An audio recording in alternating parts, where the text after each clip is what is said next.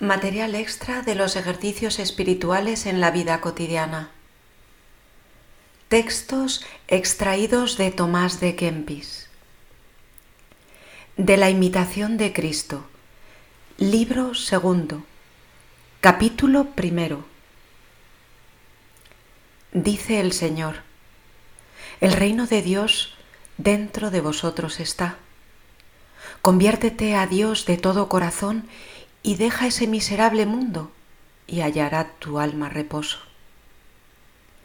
Aprende a menospreciar las cosas exteriores y darte a las interiores y verás que se viene a ti el reino de Dios, pues el reino de Dios es paz y gozo en el Espíritu Santo que no se da a los malos. Si preparas digna morada interiormente a Jesucristo, vendrá a ti y te mostrará su consolación. Toda su gloria y hermosura está en lo interior y allí se está complaciendo. Su continua visitación es con el hombre interior. Con él habla dulcemente, tiene agradable consolación, mucha paz y admirable familiaridad. Ea pues, alma fiel, prepara tu corazón a este esposo para que quiera venirse a ti y hablar contigo, porque él dice así, si alguno me ama, guardará mi palabra, y vendremos a él y haremos en él nuestra morada. Da pues lugar a Cristo y a todo lo demás cierra la puerta. Si a Cristo tuvieres, estarás rico y te bastará. Él será tu fiel procurador y te proveerá de todo, de manera que no tendrás necesidad de esperar en los hombres. Porque los hombres se mudan fácilmente y desfallecen en breve, pero Jesucristo permanece para siempre y está firme hasta el fin. No hay que poner mucha confianza en el hombre frágil y mortal, aunque sea útil y bien querido. Ni has de tomar mucha pena si alguna vez fuere contrario o no te atiende. Los que hoy son contigo, mañana te pueden contradecir y al contrario, porque muchas veces se vuelven como viento. Pon en Dios toda tu esperanza y sea Él tu temor y tu amor. Él responderá por ti y lo hará bien, como mejor convenga. No tienes aquí domicilio permanente.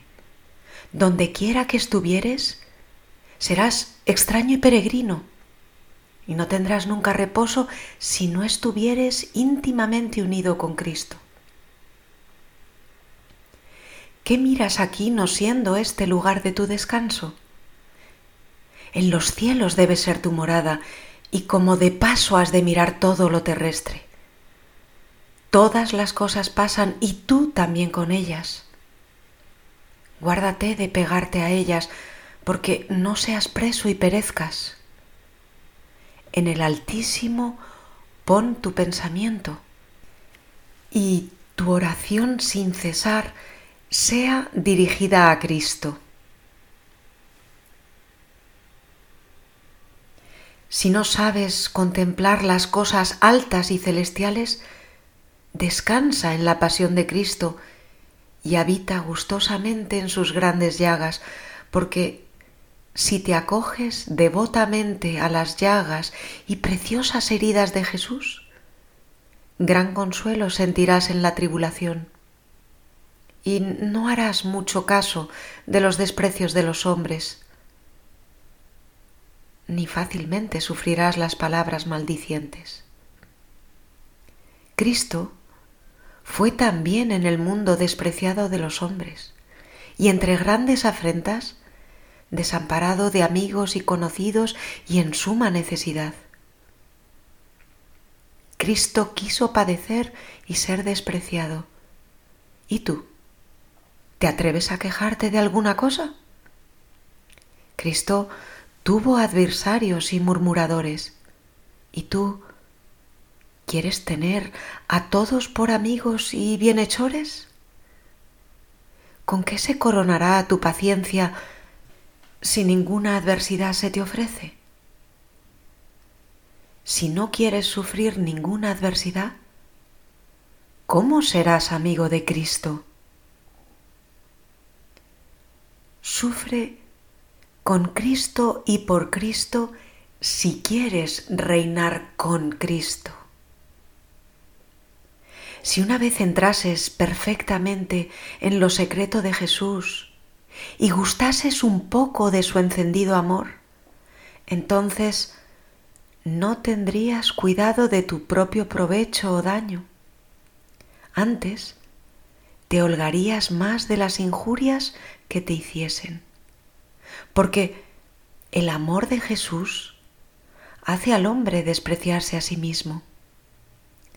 El amante de Jesús y de la verdad, y el hombre verdaderamente interior y libre de las aficiones desordenadas, se puede volver fácilmente a Dios y levantarse sobre sí mismo en el Espíritu y descansar gozosamente.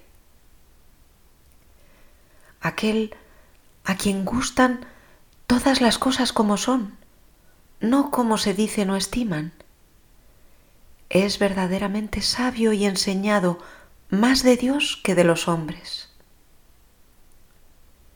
El que sabe andar dentro de sí y tener en poco las cosas exteriores. No busca lugares ni espera tiempos para darse ejercicios devotos. El hombre interior presto se recoge porque nunca se entrega todo a las cosas exteriores.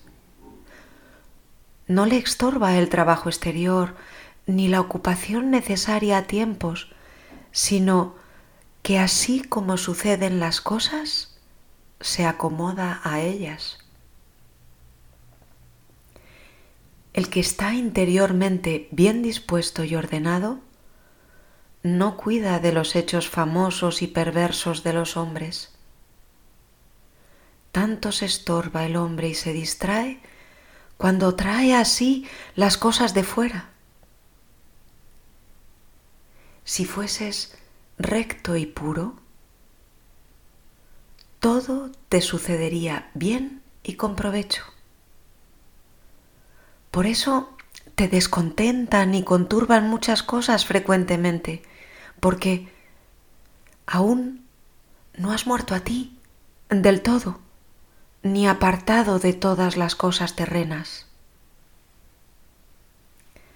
Nada mancilla ni embaraza tanto el corazón del hombre cuanto el amor desordenado de las criaturas. Si desprecias las consolaciones de fuera, podrás contemplar las cosas celestiales y gozarte muchas veces dentro de ti. Ave María y adelante.